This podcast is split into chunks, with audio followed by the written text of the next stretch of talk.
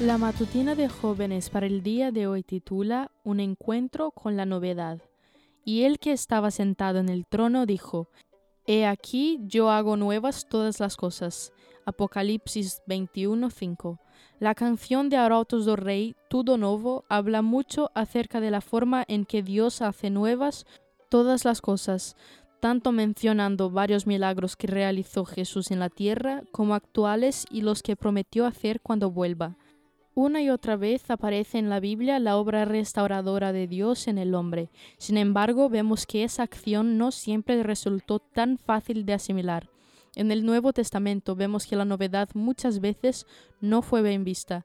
Tomemos el caso de unas personas que de por sí objetaban todo lo que hacía y el caso de una amiga cercana para recordar que en todos los niveles podemos llegar a encontrarnos con una reticencia a la novedad. Poco después del milagro de la curación del ciego de nacimiento, en una reunión entre la élite de la nación, los fariseos se encontraron con que uno de ellos, Nicodemo, estaba defendiendo a Jesús y reclamando que se lo escuchase si se lo iba a juzgar. A esto sus compañeros sorprendidos respondieron, ¿No eres tú también de Galilea? Investiga y verás que de Galilea no ha salido ningún profeta. Los dirigentes no estaban listos para aceptar que algo nuevo estaba sucediendo, algo que rompía los esquemas.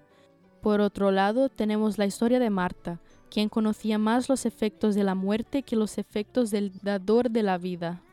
Ante la orden de Jesús de quitar la piedra que ocultaba a Lázaro, se apresuró en objetar, Señor, ya debe oler mal, pues lleva cuatro días allí. Marta y otros amigos de Jesús tampoco estaban listos para aceptar que algo nuevo podía suceder. ¿Y nosotros?